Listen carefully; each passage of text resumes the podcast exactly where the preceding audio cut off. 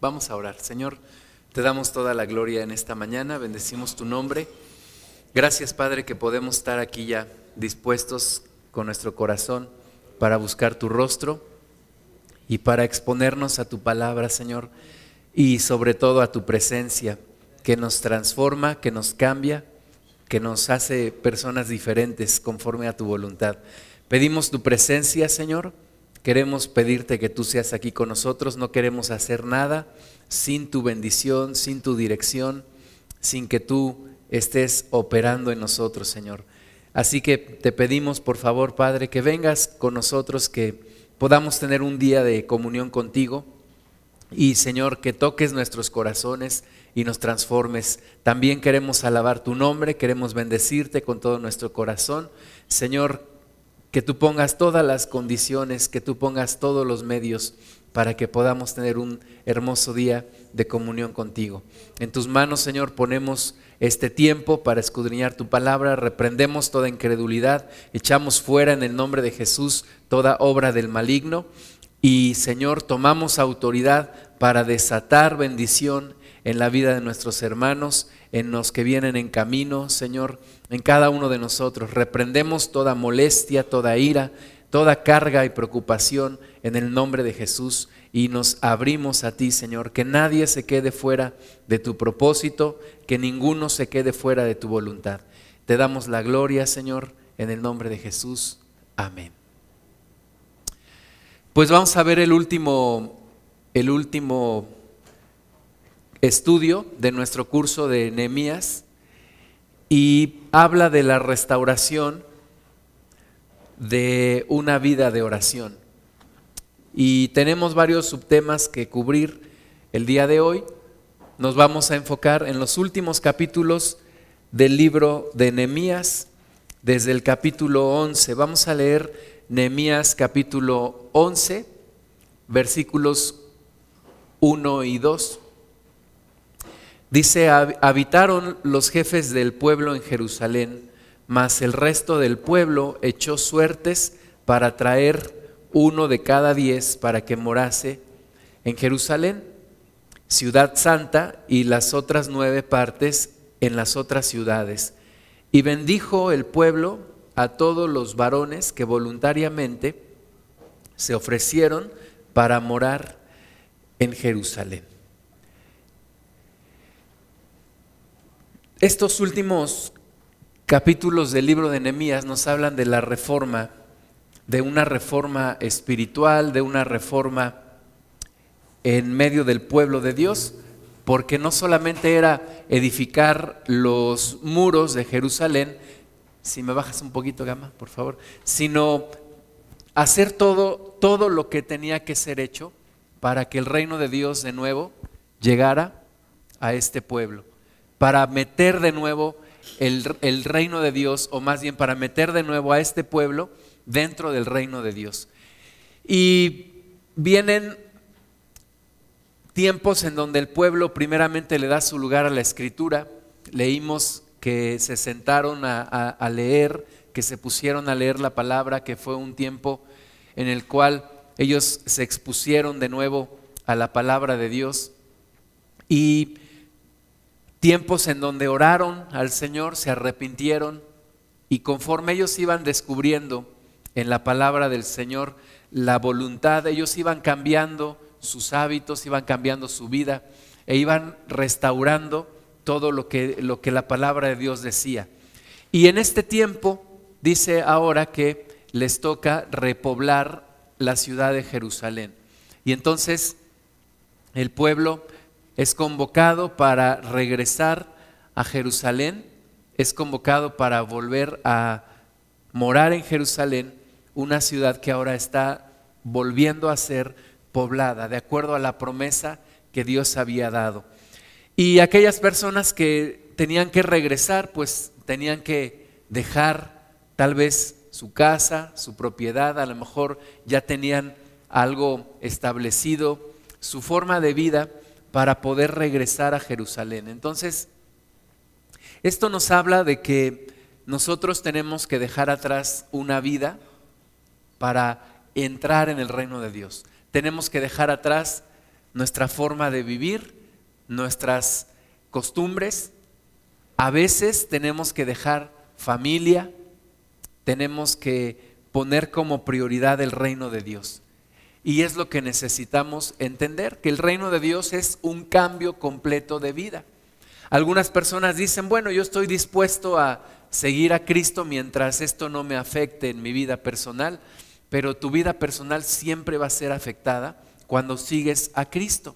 Entonces necesitamos nosotros entender que seguir a Cristo es un cambio completo en nuestras vidas. Implica dejar atrás todo lo que significó nuestra vida pasada para ir hacia adelante y vivir en la presencia de nuestro Señor. Está muy agudo, Gama, si me puedes quitar lo agudo, por favor. Entonces, necesitamos entender esto. Hay un llamado hacia adelante, hay un llamado hacia dejar atrás todo lo que, lo que vivimos y extendernos a lo que está por delante. Estas personas tuvieron que dejar atrás sus posesiones, su vida anterior, su casa, para poder repoblar la ciudad de Jerusalén. Entonces, ¿qué hay en tu que Dios está llamando, que Dios está pidiéndote para que sigas adelante, para que entres en el reino de Dios? Vamos al punto B, la importancia de la adoración. Adoración no tiene solamente que ver con música, la adoración tiene que ver con una forma de vida. Y el pueblo de Dios había visto primeramente la importancia de tener una visión, una convicción firme que primero nació en Nehemías y que después transmitió a los demás. Vemos también la importancia de trabajar, de trabajar porque el ministerio y el reino de Dios requiere de nuestro trabajo. La importancia también de pelear contra el enemigo, recordamos cuando fueron amenazados y fueron intimidados por, por el enemigo, pero ellos, ellos pelearon, ellos oraron y se prepararon para la batalla. Y también vemos ahora la importancia de la alabanza y de la adoración. Y todo el capítulo 12 está dedicado a restablecer la adoración en Jerusalén. Y nuestras vidas también deben de deben de ser expuestas y deben de ser transformadas de manera que eh, nosotros adoremos a Dios, que toda nuestra vida sea una adoración al Señor, no solamente cuando venimos y cantamos unos cantos, porque eso no es solamente adoración, si nosotros simplemente cantamos y nuestro corazón no está allí, pues sabemos que eso no es adorar a Dios, eso solamente es cantar. Pero cuando tu vida está ofrecida al Señor, cuando tu vida está entregada a Cristo para agradarle a Él, entonces vas a tener una vida de adoración. Nehemías capítulo 12, versículo 24, dice, los principales de los levitas, Asabías, Serebías, Jesúa, hijo de Cadmiel, y sus hermanos delante de ellos, para alabar y dar gracias conforme al estatuto de David, varón de Dios, guardando su turno. Entonces, Nehemías sabía la importancia de una vida dedicada a la alabanza y a la adoración de Dios. Y restablece también la adoración y pone aquellos cantores, aquellos músicos, aquellos salmistas que deberían de estar alabando al Señor, dice, conforme al estatuto de David, guardando cada quien su turno y restaura el tiempo de adoración al Señor. Y nosotros debemos también de restaurar nuestra adoración a Dios. Tenemos que dedicar a Dios nuestra vida en adoración, en consagración a Él entregando todo, entregando todo nuestro corazón, viviendo para agradarle a Él. La primera razón para establecer en nuestras vidas el tiempo de alabanza y adoración es porque es un mandato de Dios. Dios nos ordena que le adoremos, Dios nos ordena que le alabemos. No es algo que si queremos hacemos y si, no queremos no. Dios nos ordena en su palabra que tenemos que alabarle. Y cuando conoces a Dios, pues esto se convierte más que en una obligación, en un deleite. El poder adorar al Señor, el poder bendecir su nombre, el poder entrar en comunión con el Señor a través de la adoración. Ahora, la adoración y la alabanza también liberan en nuestras vidas el gozo, liberan en nuestras vidas algo muy especial, una bendición muy especial, dice Nehemías capítulo 12, versículo 27, dice, para la dedicación del muro de Jerusalén, buscaron a los levitas de todos sus lugares para traerlos a Jerusalén, para hacer la dedicación y la fiesta con alabanza y con cánticos, con címbalos, salterios y cítaras. Y fueron reunidos los hijos de los cantores, así de la región alrededor de Jerusalén, como de las aldeas de los netofatitas y de la casa de Gilgal, y de los campos de Jeba y de Asmavet, porque los cantores se habían edificado aldeas alrededor de Jerusalén, y se purificaron los sacerdotes y los levitas, y purificaron al pueblo y las puertas y el muro. Hay una bendición especial cuando alabamos a Dios. Hay una bendición de gozo, de paz en nuestro corazón. Dice aquí que cuando dedicaron el muro trajeron todos estos levitas con instrumentos y con cantos para el Señor y ellos estuvieron ahí en la dedicación. Y cuando hay una dedicación y purificación en nuestras vidas, que es una alabanza, una adoración al Señor, también hay una liberación de gozo. Nehemías 12:43 dice, y sacrificaron aquel día numerosas víctimas y se regocijaron porque Dios los había recreado en grande contentamiento. Se alegraron también las mujeres y los niños y el alborozo de Jerusalén fue oído desde lejos. Nosotros tenemos que entender que alabar a Dios es gozo, es alegría. Muchas veces estamos acostumbrados a la religiosidad, a lo que fuimos enseñados. Yo me acuerdo que cuando yo estaba en la religión, la gente no aplaudía, algunos cantaban, pero la mayoría de las personas estaban con los brazos cruzados y con una cara de tristeza y de amargura, ¿verdad? Y eso no es lo que Dios busca. Lo que Dios busca es una adoración que causa gozo en nuestro corazón. Los religiosos criticaron a David cuando danzaba para el Señor, ¿verdad? Su esposa le menospreció porque dijo, te has expuesto delante de las criadas como un cualquiera. Pero David dijo, pues delante del Señor fue que lo hice y lo volveré a hacer y me volveré a hacer más vil si eso fuera necesario. Y la Biblia dice que, que Dios maldijo a, a, Mical y que no pudo tener bebés por el resto de su vida. Algunos dicen, bueno, la adoración eh, o la danza que David realizó no fue dentro del templo, ¿verdad? Pero sabemos que el templo ahora somos nosotros, somos el templo del Espíritu Santo. Y nuestra adoración y nuestra alabanza debe de ser con gozo, debe de ser con júbilo, debe de ser con expresiones, desde cantar al Señor. Algunos dicen, no, yo canto en mi mente porque canto muy feo. No, pero Dios está esperando escuchar tu voz, dice la palabra de Dios, el primer mandamiento, que ames a, Jehová tu Dios con todo tu corazón, con toda tu alma. Jesucristo dijo con toda tu mente y con todas tus fuerzas. Tienes que alabar a Dios con todas tus fuerzas, cantar al Señor, expresarle al Señor con tu voz, con tu danza, levantar las manos, ser expresivos con nuestro Dios. Aquí dice que hubo grande contentamiento y se alegraron y hubo alborozo en Jerusalén. Hubo estruendo, hubo, hubo mucha, mucho gozo, de tal manera que se escuchaba, dice, desde lejos. Desde lejos, qué hermoso cuando vas pasando por algún lugar en la calle y de repente escuchas que están cantando, que están glorificando al Señor y volteas y ves que es una congregación cristiana. Es el gozo que se tiene que escuchar, que se tiene que oír. Es el pueblo de Dios que tiene que expresar su amor al Señor. Entonces debe de haber contentamiento, debe de haber gozo, debe de haber la manifestación de nuestra adoración al Señor. Y Dios derramará aún más gozo. Nuestra alabanza y gozo siempre será testimonio para otros como para estos que dice que el gran alborozo se escuchaba hasta lugares lejanos.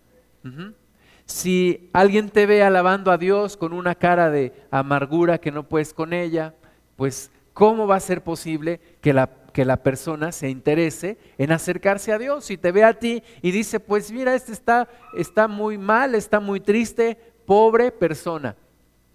Dicen que nadie sigue a un ave triste, ¿verdad? Tú quieres que las personas se acerquen al Señor Libérate de toda cadena, libérate de toda religiosidad, corta las cadenas en tu vida que te impiden adorar a Dios, que te impiden alabar al Señor, levantar tus manos, danzarle, cantarle, darle gritos de júbilo. Y habrá una bendición especial para tu vida.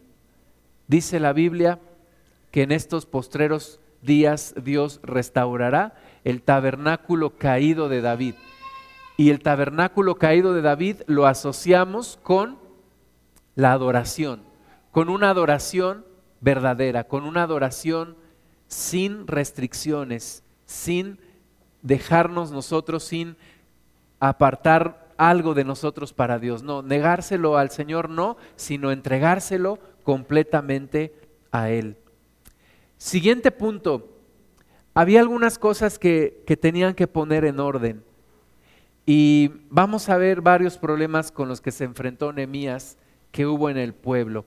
El primer problema era que se estaban aliando con los pueblos extranjeros.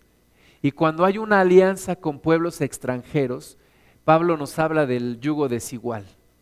Hay, un, hay una contaminación y hay una desviación del pueblo hacia los ídolos. ¿sí? Cuando Balaam, eh, guiado por Balac, el rey, le dijo, maldíceme este pueblo. Y Balaam dijo, yo solamente puedo hacer lo que Dios me diga y Dios no me dice que maldiga este pueblo. Y lo bendijo. Pero luego le aconsejó a Balac, ¿por qué no introduces, si realmente quieres maldecir a este pueblo, la forma en la que lo vas a poder hacer es cuando ellos se mezclen con tus, con tus mujeres. Y tus mujeres van a guiar a este pueblo y lo van a apartar de la adoración a Dios. Y desde ese entonces vemos la misma historia muchas veces dentro de la iglesia cristiana. La forma en la que el pueblo de Dios se va apartando y la forma en la que muchas personas se apartan del camino de Dios es cuando hacen alianza con alguien que no busca el rostro de Dios, con alguien que no está convertido al Señor. Dice Nehemías 13 del 1 al 3, aquel día se leyó en el libro de Moisés, oyéndolo el pueblo, y fue hallado escrito en él que los amonitas y moabitas no debían entrar jamás en la congregación de Dios, por cuanto no salieron a recibir a los hijos de Israel con pan y agua, sino que dieron dinero a Balaam para que los maldijera. Mas nuestro Dios volvió la maldición en bendición. Cuando oyeron pues la ley, separaron de Israel a todos los mezclados con extranjeros. Fíjate, entonces se encuentran en la palabra de Dios que dentro de la congregación no debe de haber personas de los pueblos de Moab y de Amón. Y encuentran una orden que ellos quieren acatar y de nuevo se dan cuenta que se habían desviado del propósito de Dios. Y separan de Israel a todos los que se habían mezclado con los extranjeros. Todos los que se habían mezclado con extranjeros los apartan y se dan cuenta que era una maldición. Entonces, el propósito de la palabra de Dios, cuando tú y yo vamos leyendo, es cambiar nuestra vida, cambiar nuestra vida, no seguir viviendo igual. ¿sí? Ahora que convocamos al ayuno de 21 días, el ayuno de Daniel, algunos nos dijeron, no, pues es que a mí me gusta mucho la coca, yo no lo puedo dejar. No, pues es que a mí me gusta mucho el café, yo no lo puedo dejar. Es que de eso se trata. Se trata de que cambies tu vida, se trata de que hagas un sacrificio para Dios. A mí me gusta mucho comer carne. Y yo pensaba, híjole, ¿cómo le voy a hacer? Nunca en mi vida he dejado de comer carne tanto tiempo. Pero de eso se trata, de que haya un cambio en tu vida. Si no, sigamos igual. ¿Para qué nos esforzamos en venir aquí? Si vamos a seguir exactamente viviendo la misma vida.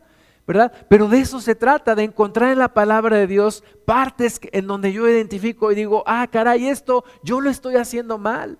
Y lo tengo que reconocer delante de Dios y tengo que cambiar. Tengo que ser transformado. Mucha gente hoy en día ya no lee la Biblia. Y algunos leen la Biblia, pero no cambian su vida.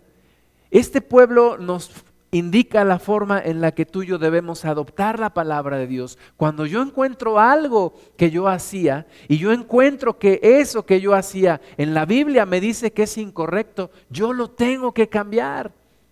Yo lo tengo que transformar en mi vida. Eso trae bendición a mi vida. Eso trae una transformación a mi vida. ¿Verdad? Si yo encuentro en la palabra de Dios que no debo de comer sangre, entonces no puedo comer sangre y si yo lo hacía, yo lo cambio. Si yo encuentro en la palabra de Dios que no debo robar y yo robaba, yo lo cambio. Lo tengo que aplicar en mi vida. No importa cuántos años yo lo haya hecho, yo tengo que cambiar. Tengo que permitirle a Dios una transformación en mi vida. Jesucristo dijo que aquellos que tuvieren por pequeños estos mandamientos serán llamados pequeños en el reino de Dios. Dijo, pero aquellos que encuentren estos mandamientos como algo grande serán llamados grandes en el reino de Dios. ¿Verdad? Si yo menosprecio la palabra de Dios y digo, ay, pues mira, no importa, esto yo creo que no es tan importante. Entonces seré llamado pequeño en el reino de Dios. Y mi vida no será transformada en la forma en la que Dios la quiere transformar. Yo necesito encontrar la palabra, compararla con mi vida y cambiar mi vida. No tratar de maquillar la palabra de Dios y, no, yo necesito cambiar mi vida. Y este pueblo inmediatamente cuando leyeron y cuando oyeron que no debía de entrar extranjeros y mezclarse con la congregación de Israel, inmediatamente apartaron a aquellos que se habían mezclado con los extranjeros. Dios está llamando tu atención y mi atención para cambiar. El camino en Cristo es un camino de constante cambio. Todos los días yo soy llamado a cambiar algo en mi vida. Todos los días yo soy llamado a romper esquemas, a cambiar costumbres, a desechar ideas que son erróneas y abrazar la palabra de Dios. Algunos incluso hemos, hemos hecho religión de nuestras creencias. ¿verdad? Y adoptamos algunas creencias que no están en la palabra de Dios, pero que nosotros pensamos que así deben de ser y cuando encontramos en la palabra de Dios algo diferente, nos cuesta trabajo cambiarlo. Pero es el llamado que Dios nos hace. Tenemos que sacudirnos de la religiosidad, tenemos que sacudirnos del pecado y cambiar para lo que Dios quiere que tú y yo seamos. Entonces, lejos de tener una, una mente perezosa que no quiere cambiar, tú y yo tenemos que sacudirnos eso y encontrar en la palabra de Dios y decirle al Señor, hoy que quieres que yo cambie. Dame una nueva visión de lo que tú quieres hoy para mi vida. Todos los días son nuevos en el Señor y la Biblia dice que su misericordia es nueva cada mañana. Y tú y yo tenemos que encontrar en la palabra de Dios qué es lo nuevo que Dios quiere hacer en nuestra vida, qué es lo nuevo que Dios quiere hacer en mi vida. Porque si sigo en este planeta es que Dios todavía quiere hacer algo nuevo en mi vida. ¿Verdad? Si no, Dios ya me hubiera llevado a su presencia. Segundo punto que ellos, que ellos tuvieron que conquistar es la pasividad la pasividad. Ellos ya habían reconstruido los muros, habían vencido a Zambalat, ¿verdad? Que los había amenazado, habían dedicado sus vidas a Dios, expusieron a la palabra, oraron, se arrepintieron, eh, restauraron la adoración y bien pudieron haber dicho, pues ahora después de haber hecho todo esto vamos a tomarnos un merecido descanso. Pero en Cristo tú no puedes descansar. Tú no puedes dormirte en tus laureles, tienes que seguir adelante. El camino en Cristo es un camino inclinado en donde si tú te detienes, lo más seguro es que no te quedes ahí donde te detuviste, sino que vayas descendiendo. Tú tienes que seguir adelante. Tienes que continuar, tenemos que romper con la pasividad. Somos personas que no nos gustan los cambios, nos acomodamos, no queremos esforzarnos, pero el entorno más peligroso es el entorno de la comodidad. Cuando estamos cómodos, cuando ya no queremos cambiar, ahí es cuando más peligro hay, porque es cuando el diablo viene y nos ataca y nos hace regresar. Así que el pueblo de Dios tiene que conquistar la pasividad. Aquella persona que dice, no, para mí ya los tiempos pasaron, los buenos tiempos ya pasaron, ya no tengo que hacer nada, ya no puedo hacer nada. La Biblia te dice que no. La Biblia te dice que tienes que seguir adelante, que el camino del justo, que la vida del justo es como la luz de la aurora, que va en aumento siempre. La luz de la aurora va en aumento siempre dice la palabra que hasta que el día es perfecto. Y el día no ha sido perfecto aún para ninguno de nosotros. Necesitamos entonces seguir adelante, continuar adelante, seguir adelante hasta que venga completamente la luz de Cristo sobre nuestras vidas. Y ese día será el día en el que partamos con Él. Mientras tanto, tenemos que seguir adelante. Tercer problema que encontraron y que tuvieron que vencer el problema de la contaminación en el templo. Nehemías 13, del 4 al 9, dice, y antes de esto, el sacerdote Eliasib, siendo jefe de la cámara de la casa de nuestro Dios, había emparentado con Tobías y le había hecho una gran cámara en la cual guardaban antes las ofrendas, el incienso, los utensilios, el diezmo del grano, del vino y del aceite que estaba mandado dar a los levitas y a los cantores y a los porteros y, la ofrenda de los sacerdotes. Mas a todo esto yo no estaba en Jerusalén porque en el año 32 de Artajerjes, rey de Babilonia, fui al rey y al cabo de algunos días pedí permiso al rey para volver a Jerusalén y entonces supe del mal que había hecho Eliasib por consideración a Tobías, haciendo para él una cámara en los atrios de la casa de Dios, y me dolió en gran manera, y arrojé todos los muebles de la casa de Tobías fuera de la cámara y dije que limpiasen las cámaras e hice volver allí los utensilios de la casa de Dios, las ofrendas y el incienso. Fíjate qué cosa tan, tan grave. Primero, uno de los sacerdotes emparenta con Tobías. Si recordamos, Tobías era uno de los que no querían que se levantara el muro en Jerusalén. Y el, sacerdote emparenta con ese hombre, enemigo de la obra de Dios. Entonces, ¿cómo podemos nosotros tener alianza con una persona que no encuentra su lugar en el reino de Dios, que no quiere entrar en el reino de Dios? Muchos jóvenes, ese es un problema que vemos vez tras vez. ¿Verdad? Un joven, una joven que está buscando al Señor, de repente se eh, se involucra en un noviazgo con un incrédulo o con una incrédula.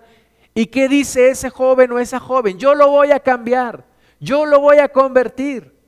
Tú no lo vas a convertir ni en cucaracha, porque el único que convierte a las personas es el Señor. Lo único que va a pasar es que si no tienes cuidado, esa persona te va a desviar. Esa persona te va a desviar del camino de Dios. Y este sacerdote no, no solamente emparentó con Tobías, sino que además una cámara, un, un, cuarto, una sección de la casa de Dios, la, le, la quitó de, de su función, que era el guardar todas las cosas, los diezmos y los instrumentos para el servicio a Dios, y se lo da a Tobías. Y ahora le dice, mira, este, este, esta habitación va a ser para que tú hagas uso de ella. Y es exactamente lo que el diablo busca hacer en medio de la iglesia, en medio de tu vida. Hacer un apartado, una casa dentro de tu vida en donde el enemigo pueda llegar, en donde el enemigo pueda dominar, en donde el enemigo pueda hacer sus cosas. El diablo se infiltra en tu vida y te dice, mira, no importa, esta área de tu vida no se la entregues a Dios. Déjame continuar operando aquí en tu vida. Te voy a causar un poco de placer, un poco de satisfacción. ¿Y tú qué haces? Le entregas esa parte que debía de estar consagrada a Dios, se la dejas al diablo, como lo hizo Eliasib. Y nosotros, como Nehemías, tiene que haber un celo en nuestra vida. Tiene que haber un celo de tal forma que digas, no es posible. No le puedo dejar una área de mi vida al diablo. Ha venido y se ha metido en mi vida, lo tengo que sacar. Y tenemos que ser como Jesucristo cuando entró en el atrio del, templo y empezó a voltear las mesas y a decirle a la gente, ustedes son, han hecho de esta casa de Dios una cueva de ladrones y sacarlos de allí. Nosotros tenemos que ser celosos con el templo de Dios. Tenemos que ser celosos con nuestra vida para entregársela solamente a Dios. No puede haber un área en donde el diablo tenga un dominio. No puedes decir, bueno, yo soy entregado al Señor en esta área, pero en esta otra área no.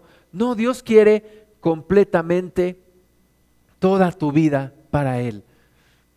No puede haber un área, no puede haber una habitación, no puede haber una recámara de tu templo en donde Dios no esté.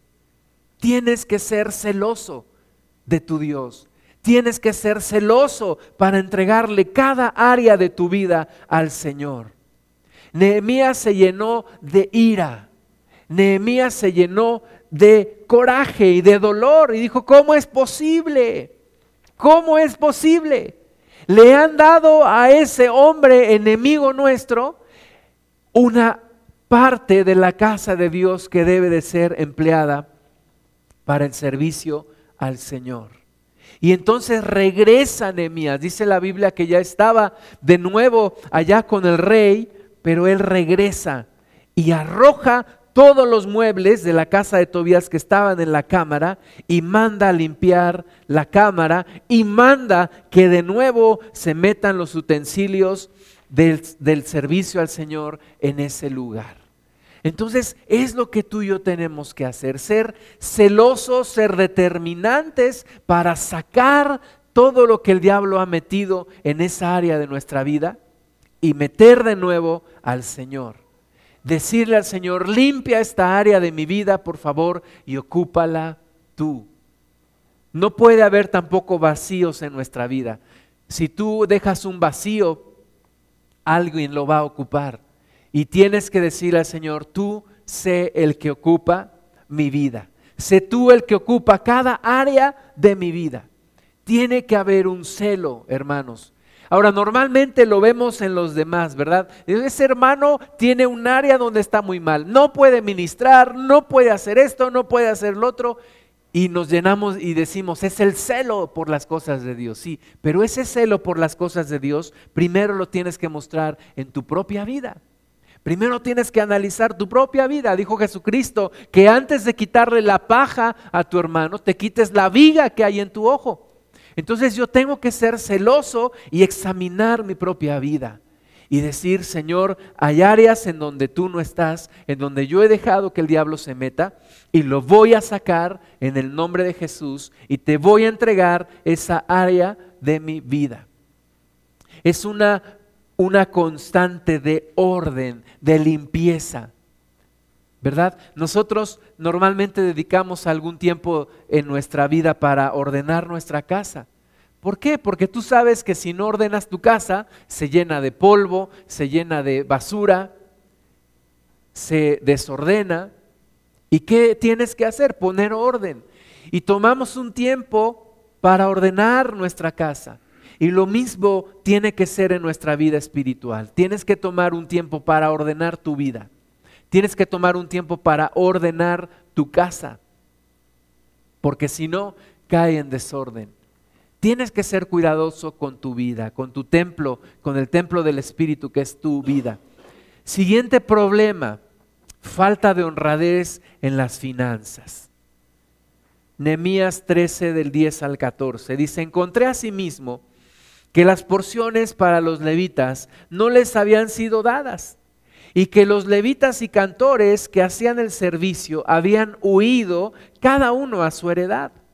Entonces reprendí a los oficiales y dije, ¿por qué está la casa de Dios abandonada? Y los reuní y los puse en sus puestos.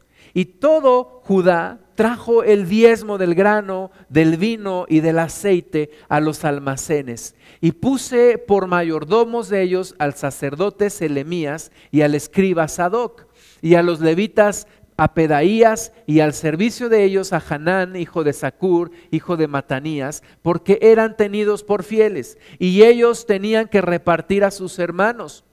Acuérdate de mí, oh Dios, en orden a esto, y no borres mis misericordias que hice de la casa de mi Dios y en su servicio.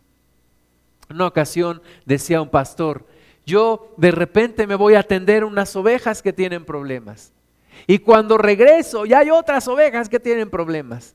Y cuando veo ya hay otros por allá que tienen problemas, ¿verdad? Y así parece que le está pasando a Nehemías. Primero se va a ordenar una cosa, pero ya le salta otra y luego otra.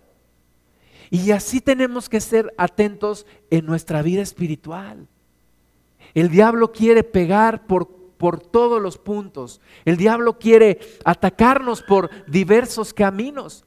Tú y yo necesitamos estar atentos, estar alertas y no descuidar ninguna de las áreas de nuestra vida. Y el aspecto financiero, el aspecto de las finanzas es importante. Y Nehemías encuentra dos problemas. Primero, el pueblo no está diezmando, el pueblo no está ofrendando. Y entonces los levitas se tienen que ir cada uno a su heredad, porque tienen que trabajar. Y encuentra el segundo problema, que lo que hay no lo están repartiendo bien. Y entonces tú y yo tenemos que tener cuidado, ser fieles con nuestras finanzas a Dios, ser fieles con nuestras ofrendas, ser fieles con nuestros diezmos y no ocasionar que la casa de Dios esté abandonada. No ocasionar que la casa de Dios no sea edificada por nuestra falta de responsabilidad. Tú y yo tenemos un compromiso de traer nuestros diezmos y ofrendas al Señor para que la casa de Dios no se detenga, para que la obra de Dios no se detenga por cuestiones económicas. ¿Sí? Porque todo cuesta y nosotros tenemos que sustentar la obra de Dios. ¿Quién sustenta la obra de Dios? Los hijos de Dios. Ningún, ningún budista va a llegar aquí y va a decir, ah, miren, les voy a dar una donación para que sostengan eh, la casa de Dios, ¿verdad? Ningún rockero va a venir aquí y va a decir, miren, les traje una ofrenda para que sustenten. No, tiene que ser del pueblo de Dios. Y, tiene que haber gente consagrada al Señor que sirva de tiempo completo y nosotros tenemos que sustentar el que eso pueda darse. Algunas personas dicen, bueno, es que, es que, ¿por qué? ¿Por qué? Pues porque Dios lo manda. Algunos dicen, bueno, pero eso fue para los judíos. No. La Biblia dice que en los días de la primera iglesia la gente iba y vendía sus heredades como Bernabé y traían a los pies de los apóstoles y daban no solo el diezmo, sino daban todo lo que tenían. Entonces, tú y yo tenemos que tener este compromiso. Tiene que haber honradez. Y tiene que haber honradez también en los que reparten, en los que administran las ofrendas y los diezmos. Tiene que haber transparencia, tiene que haber integridad.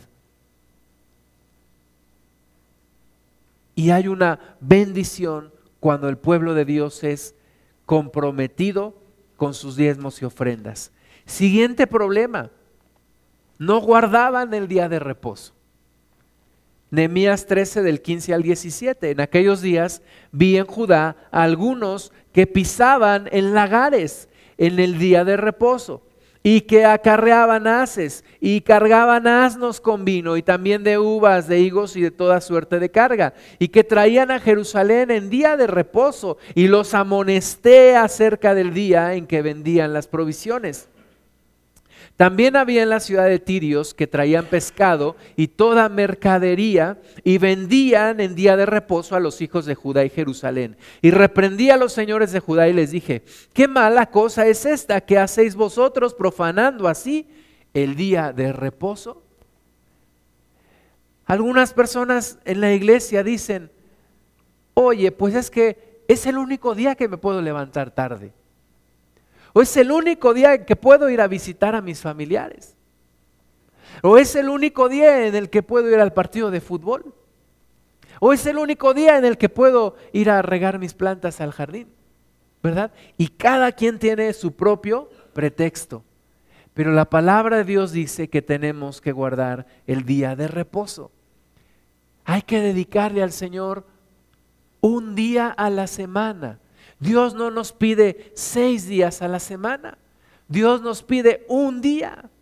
Nos dice, mira, haz tu obra el resto de la semana y dedícame un día. Y mis amados hermanos, el domingo no es para visitar a la familia, no es para ir a ver el clásico, Chivas América, no es para desarrollar nuestra vida ecologista e ir a regar las plantitas allá al parque en el cerro. No, es para el Señor. Es para el Señor. No es para levantarte tarde. El día de reposo es para el Señor. Es para Dios. ¿Sí? Es nuestra prioridad en el día de reposo.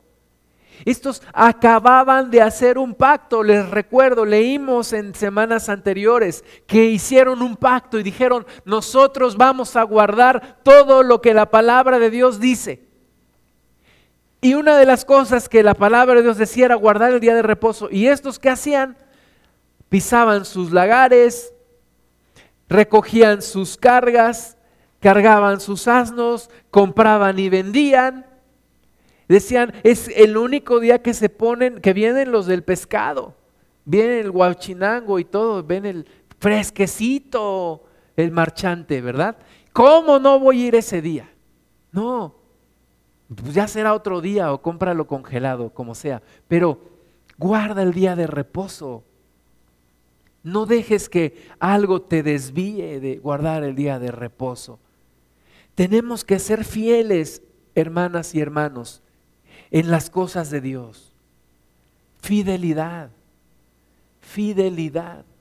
Yo encuentro algunas veces que éramos más fieles cuando andábamos en el mundo, ¿verdad? Y no nos importaba comprar un boleto en la reventa con tal de entrar al estadio y formarnos tres horas antes con tal de entrar al concierto y viajar quién sabe cuántos kilómetros con tal de visitar a la familia.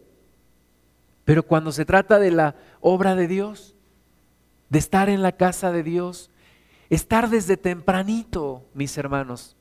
El otro día me preguntaba una persona, ¿y cuánto tiempo dura la reunión en, domingo? Le dije, mira, normalmente llegamos diez y media y normalmente no salimos antes de las dos. ¡Eh! ¿Cómo es posible tanto tiempo?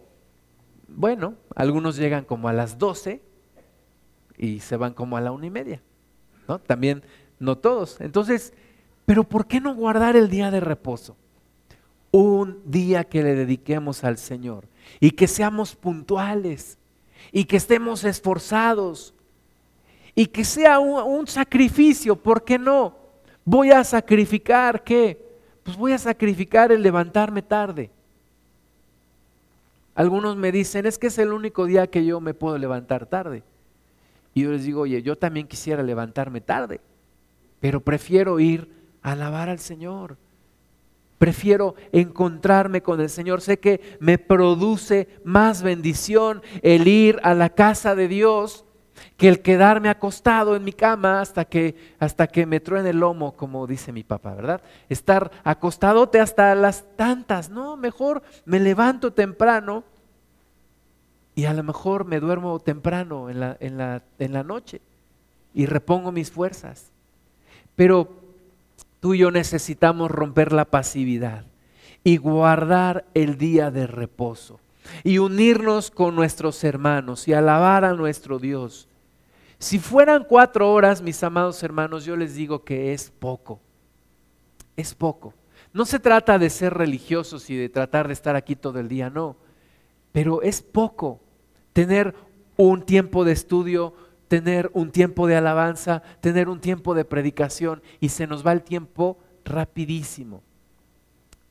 Seamos fieles con guardar un día para el Señor. No dejemos que alguien o algo nos desvíe de guardar el día de reposo. Nosotros, mi familia y yo, nunca recibimos visitas en domingo. Jamás. Y aún familia que nos ha visitado nos viene a visitar aquí en domingo, ¿saben? Y vienen y nos dicen, es que ya sabemos que ustedes están en el, en el templo, entonces vienen aquí. ¿Por qué? Porque nosotros queremos guardar el día de reposo y no estamos dispuestos a que alguien nos quite de ese propósito. Así que tenemos que ser fieles con estas cosas.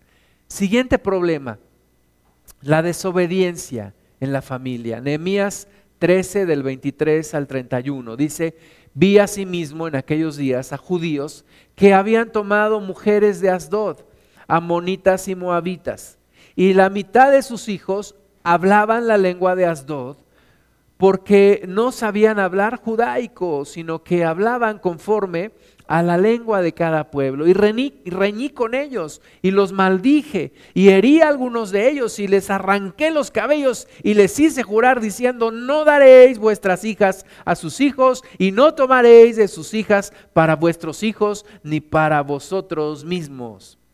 Imagínate que el pastor te agarrara de los cabellos y te los arranque y te diga, ah, es posible que hagas eso, ¿verdad? Pues te irías, ¿verdad? Ofendido. Pero Nehemías fue lo que hizo. Dice que hirió a algunos de ellos, les arrancó los cabellos y les dijo, Dios nos hizo jurar que no daríamos a nuestras hijas ni a nuestros hijos para ellos, ni tomaríamos de ellos para nuestros hijos y nuestras hijas. ¿No pecó por esto Salomón, rey de Israel? Bien que en muchas naciones no hubo rey como él, que era amado de su Dios, y Dios lo había puesto por rey sobre todo Israel. Aún a él le hicieron pecar las mujeres extranjeras. Y obedeceremos a vosotros para cometer todo este mal tan grande de prevaricar contra nuestro Dios tomando mujeres extranjeras. Y uno de los hijos de Joyada, hijo del sumo sacerdote Eliasib, era yerno de Zambalat Oronita.